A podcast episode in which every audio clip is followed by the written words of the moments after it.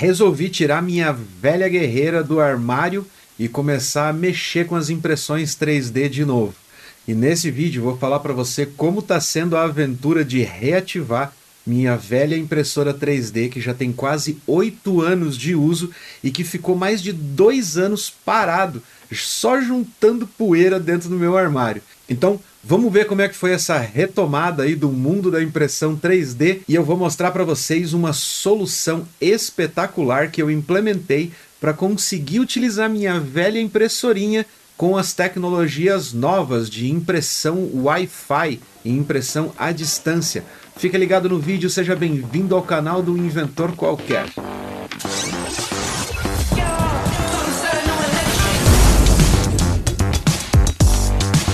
Para começar, eu comprei essa impressora há quase 8 anos atrás, e naquela época eu fiquei meio na dúvida com relação a que impressora comprar, fiz muita pesquisa e era uma época onde as impressoras 3D ainda estavam ganhando o mercado e estavam sendo desenvolvidas. Então os modelos mais comuns que você encontrava no mercado eram baseados na ReHap e na Grabber. No caso dessa minha impressora eu resolvi comprar de uma empresa ou montadora, digamos assim, brasileira que é a 73D. Na época eles tinham esse projeto baseado na Grabber i3 e era um projeto muito legal, além do fato de que eu não queria gastar tempo construindo uma impressora do zero, gravando firmware e tudo mais, e esse projetinho já estava pronto, eu comprava deles e ainda tinha garantia nacional. E ela realmente me apresentou um probleminha quando veio, que ela veio com uma pecinha ali da cabeça de impressão quebrada e a 73D na época me repôs essa peça porque ela já estava quebrada logo que eu abri a caixa,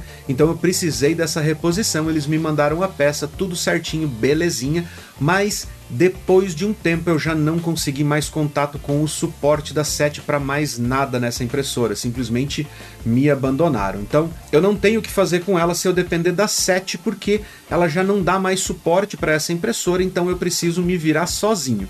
Mas o meu maior problema é que essa impressora ficou mais de dois anos parada e ela tá nesse estado que eu tô mostrando aí para vocês. Imunda, suja pra caramba e claro, ela ainda tem muita coisa do modelo antigo daquela época. Por exemplo, o acoplamento que liga o motor de passo ao eixo Z é feito com uma mangueirinha que foi mandada junto com a impressora na época presa com cinta Hellman. Então, isso aí vai precisar de um upgrade logo logo. Essa impressora sempre funcionou super bem, inclusive não usava vidro nela na impressora, que é uma prática comum de quem trabalha com impressão 3D para poder manter a base plana, porque a placa de alumínio que fica ali, a mesa aquecida, ela tende a sofrer deformações conforme você aquece ou ela resfria depois do uso. Mas essa impressora e essa mesa que veio nela são muito boas e ela durou muito tempo sem dar problema. Mas depois de dois anos parada, enfiado dentro do meu armário, essa mesa simplesmente empenou sozinha, porque não tinha nada em cima dela, nada guardado. Mas o material ao longo do tempo eu acho que acabou fadigando e quando eu liguei ela e fui esquentar, a mesa empenou e não dá para usar ela praticamente para nada que dependa de filamento ABS, que precisa de uma aderência bem feitinha ali na mesa para não descolar ou não rachar na hora da impressão.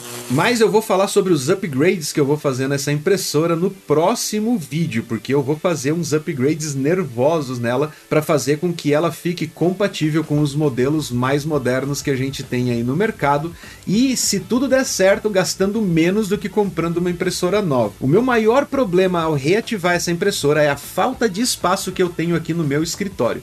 Como vocês sabem, aqui eu tenho um estúdio barra escritório que eu tenho que usar para várias coisas e o espaço aqui está extremamente limitado. O único lugar que eu tenho para colocar essa impressora para funcionar é perto da janela. E caso você ainda não saiba, eu moro na região de Curitiba, uma região que você acorda de manhã fazendo 6 graus, ao meio-dia faz 30 e no final da tarde cai para 8 graus de novo. Ou seja, se eu precisar colocar um ABS para imprimir e essa impressão demorar mais de 8 horas, com certeza a minha impressão vai rachar inteira, e isso acontece com bastante frequência.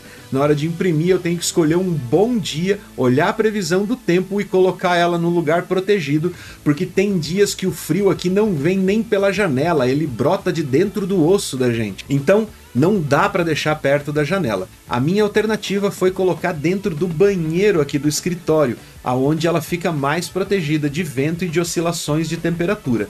O problema é que lá eu só tenho espaço para colocar a impressora em cima da pia. Não tenho espaço para colocar um computador ou um monitor ou mesmo puxar um cabo USB para imprimir nela porque ela não tem entrada SD. Ela é uma impressora bem das antigas mesmo. E para solucionar esse problema, eu resolvi correr atrás de uma solução remota para fazer impressão. E eu descobri um cara muito legal que é o Repetir Server. Eu já utilizava o Slicer da Repetir que é um projeto open source que faz o fatiamento das peças 3D antes da impressão. E aí eu descobri que eles têm um servidor da Repetir que pode ser instalado numa Raspberry. Ahá! Aí é que vem a grande sacada. Resolvi também tirar as minhas Raspberries da gaveta. Como eu comprei vários modelos da Raspberry há muito tempo atrás para usar para outros projetinhos, mas eu não estou ativamente utilizando eles, eu decidi escolher uma delas para poder usar nesse servidor de impressão.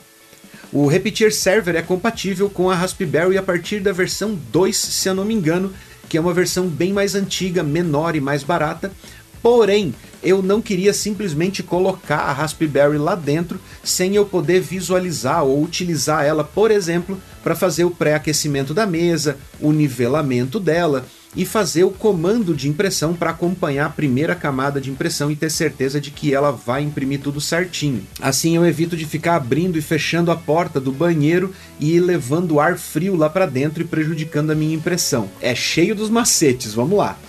Mas o que eu decidi fazer foi, eu precisava de uma Raspberry e eu precisava ter acesso lá dentro. Então eu resolvi usar o meu kit de LCD Touch da Raspberry, que eu também já tinha comprado há um bom tempo atrás, que era para usar para um outro projeto e eu decidi com muita dor no coração utilizar ele para o servidor de impressão. Então, basicamente, esse meu projeto é composto de três peças que vão fazer com que esse meu servidor de impressão resolva todos os meus problemas ao tirar a minha impressora do armário. O primeiro deles, óbvio, é a minha Raspberry 4. Eu decidi usar ela porque as entradas dela são compatíveis com o meu case do LCD mas você pode comprar cases que são compatíveis com a Raspberry 2 e 3, porque ela também é compatível com o kit LCD da própria Raspberry com um LCD de 7 polegadas, que eu já mostro para vocês. Este modelo aqui específico é a Raspberry 4 modelo B, que vem com 8 GB de memória RAM. Você não precisa de uma Raspberry tão potente para rodar o Repetir Server.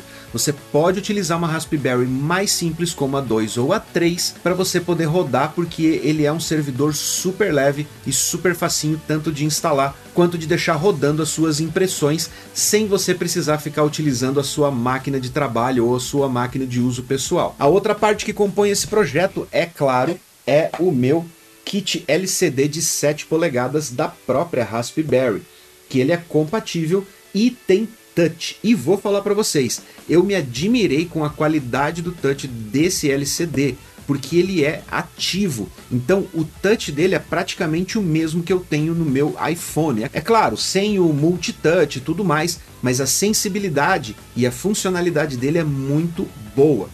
E para poder encaixar e fechar certinho esse case, eu preciso de um encaixe ou de um case traseiro do LCD para poder manter a minha Raspberry protegida. E aí eu comprei esse case que é compatível com a Raspberry 4. Para montar, a montagem foi simples. Basicamente, como é um LCD já compatível com a Raspberry, vem as instruçõezinhas muito fáceis ali de você montar e o encaixe da parte traseira deu um pouquinho de trabalho na hora de colocar e tirar, porque tem algumas peculiaridades ali no encaixe, mas tudo saiu ok, funcionando belezinha.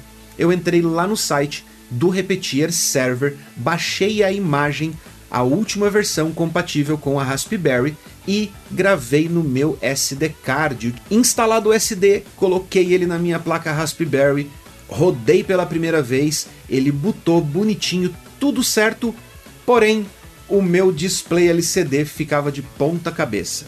É isso mesmo. Porque o case traseiro tem uma posição certa para deixar ele de pé e ele não pode ser invertido, porque senão eu não tenho apoio para poder colocar ele em cima da mesa. E a imagem ficava de ponta cabeça. Em tese é muito fácil fazer a correção disso, que é mudar um parâmetrozinho no arquivo de configuração do sistema operacional da Raspberry e ela literalmente reverteria, giraria 180 graus a tela. Porém não foi assim que aconteceu. E eu gastei várias horas tentando descobrir o problema até que eu caí num fórum e a galera estava falando que essa última versão tem sim um bug que ainda não foi corrigido com relação à tela de LCD original da própria Raspberry. Então eu voltei lá no site da Repetir, baixei uma versão anterior da imagem, instalei e adivinha, de primeira ele rodou o sistema. Mas a minha preocupação era junto com a versão anterior do sistema operacional, também era uma versão anterior do Repetir Server. A partir daí eu fui lá e rodei um update somente do Repetir Server, mantendo a versão da Raspberry antiga, ele atualizou e eu tô lá com a versão mais atual do Repetir Server. Conectei minha impressora, de cara ela já reconheceu e eu comecei a fazer testes de impressão. A maravilha dele é que se você quer usar ele só para sua casa, só para poder fazer as suas impressões, você pode utilizar a versão free, mas na versão paga você tem a opção de poder conectar uma webcam e deixar filmando a sua impressão. Essa parte é genial e vou falar por quê. Porque eu posso deixar o banheiro fechado com a minha impressora rodando e se eu quiser saber como está andando a impressão, é só eu abrir o meu navegador e ver em tempo real as imagens da impressão acontecendo. Além, é claro, de eu poder organizar os meus arquivos ali dentro em projetos, manter eles salvos dentro da minha Raspberry sem eu precisar ficar fazendo o upload a cada impressão. E se eu quiser desligar o meu computador pessoal, e deixar ela rodando a noite inteira, é só a minha Raspberry que tem um consumo de energia super baixo comandando a minha impressora e mantendo a impressão rodando a noite toda. No final, esse carinha aqui foi quem possibilitou essa facilidade e um upgrade gigantesco na minha impressorinha velha 3D de 8 anos de uso. Super fácil de configurar, super fácil de montar, pequenininho e eu ainda posso fazer um suporte para ele que eu vou fazer para poder acoplar ele direto na minha impressora e eu não precisar deixar ele em cima da bancada, facilitando o manuseio e o uso dele, já que a telinha touch é muito fácil de operar e eu não preciso necessariamente fazer a impressão utilizando o touch, eu posso mandar pela web e acompanhar no touch ou ir lá e operar e calibrar a impressora através dessa telinha que fica do lado da impressora. E, além, é claro, de ser uma baita tela. Eu acho que não tem impressoras 3D no mercado prontas para você comprar com uma tela desse tamanho para você poder pré-visualizar, pré-aquecer, calibrar a impressora e comandar tudo que você precisa. Além disso, esse servidorzinho aqui pode ser usado para eu acoplar até quatro impressoras simultaneamente para mandar impressões. Ou três e mais uma webcam, ou duas e duas webcam, você escolhe, porque tem quatro portas USB aqui.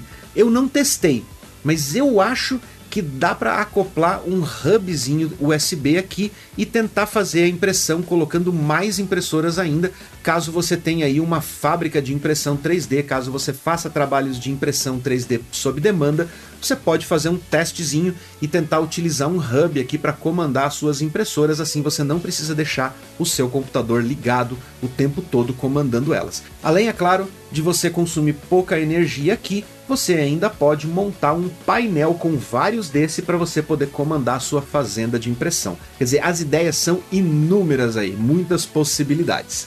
Agora vem os problemas que eu enfrentei reativando a minha velha impressora.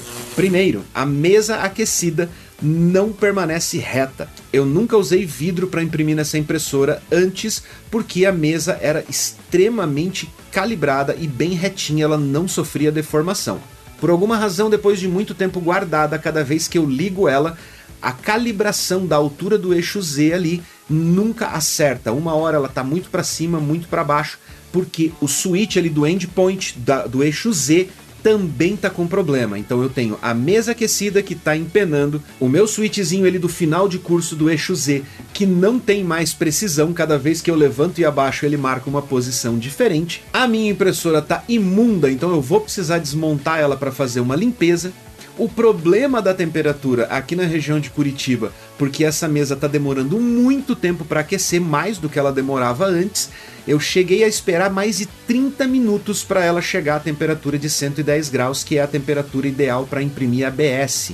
E isso é um tempo muito alto. Então, eu preciso fazer um grande upgrade nessa impressora para ela realmente voltar a ser útil e voltar a atender as minhas necessidades e eu poder fazer os projetos que eu quero trazer para vocês aqui no canal. Então fica ligado no canal, porque eu vou trazer para vocês o maior upgrade de uma impressora velha que possa ser feito para poder tornar ela uma impressora moderna e funcional. Além, é claro, de eu poder mandar minhas impressões agora via Wi-Fi. Então fica ligado no canal porque vem mais impressão 3D aqui no canal do Inventor Qualquer e não vai vir review de impressora ou esse tipo de coisa não. Vão vir projetos mesmo, vão vir coisas legais que você pode fazer com impressão 3D aí para sua casa, para o seu trabalho, para o seu carro, para o que você precisar. E a gente vai mostrar para você como é fácil fazer, projetar, imprimir e usar essas funcionalidades da impressão 3D na vida real, sem firulinho. Fica ligado, não esquece de se inscrever e de deixar um like para ajudar esse conteúdo a chegar a mais pessoas. Muito obrigado por acompanhar até aqui. Um grande abraço e até a próxima.